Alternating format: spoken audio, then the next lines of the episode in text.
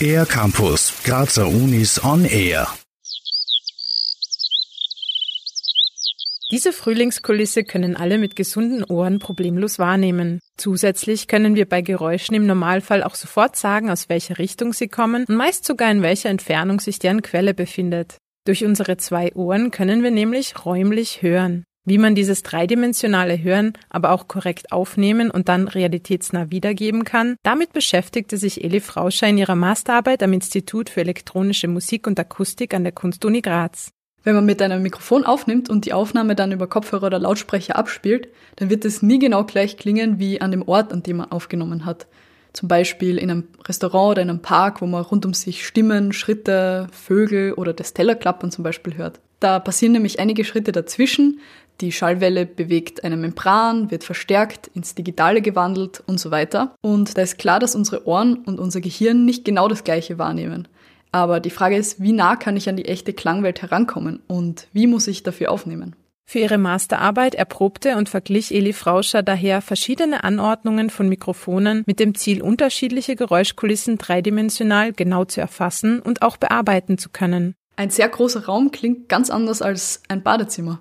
Das Ziel war, automatisch aus der Aufnahme zu erkennen, wie die Akustik dort war und dann im Nachhinein zum Beispiel einen Sprecher in einer bestimmten Richtung und Entfernung in die Szene hineinsetzen zu können, der automatisch so bearbeitet wird, dass er so klingt, als wäre er ursprünglich mit aufgenommen worden. Die Ergebnisse ihrer Forschung können sich sehen, aber vor allem hören lassen und haben auch schon eine praktische Umsetzung erfahren. Ich habe gerade ein Projekt mit dem Schauspielhaus abgeschlossen, und zwar einen 360 Grad Virtual Reality Film. Beim Dreh habe ich den Ton im Prinzip genau mit dem Mikrofonarray, das in meinen Hörversuchen als das am natürlichsten klingende bewertet wurde, aufgenommen.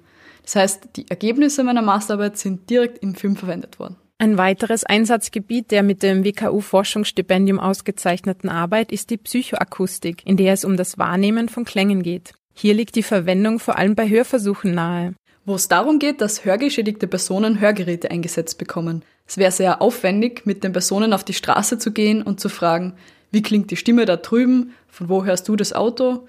Um die Geräte einstellen zu können, ist es leichter, möglichst realistische Klangbilder aus dem Alltag in einem Akustiklabor zu erzeugen, die man immer wieder reproduzieren kann. Durch Forschungsergebnisse wie die von Eli Frauscher werden auf dem Gebiet des dreidimensionalen Hörens gerade große Fortschritte erzielt, die in ihren Einsatzgebieten in der Medizin und Unterhaltungsindustrie bald nicht mehr wegzudenken sein werden. Mehr Infos dazu gibt es unter anderem auf der Webseite des Instituts für elektronische Musik und Akustik unter iem.cook.ac.at. Für den ER Campus der Graz Universitäten Deborah Siebenhofer. Mehr über die Grazer Universitäten auf ercampus-graz.at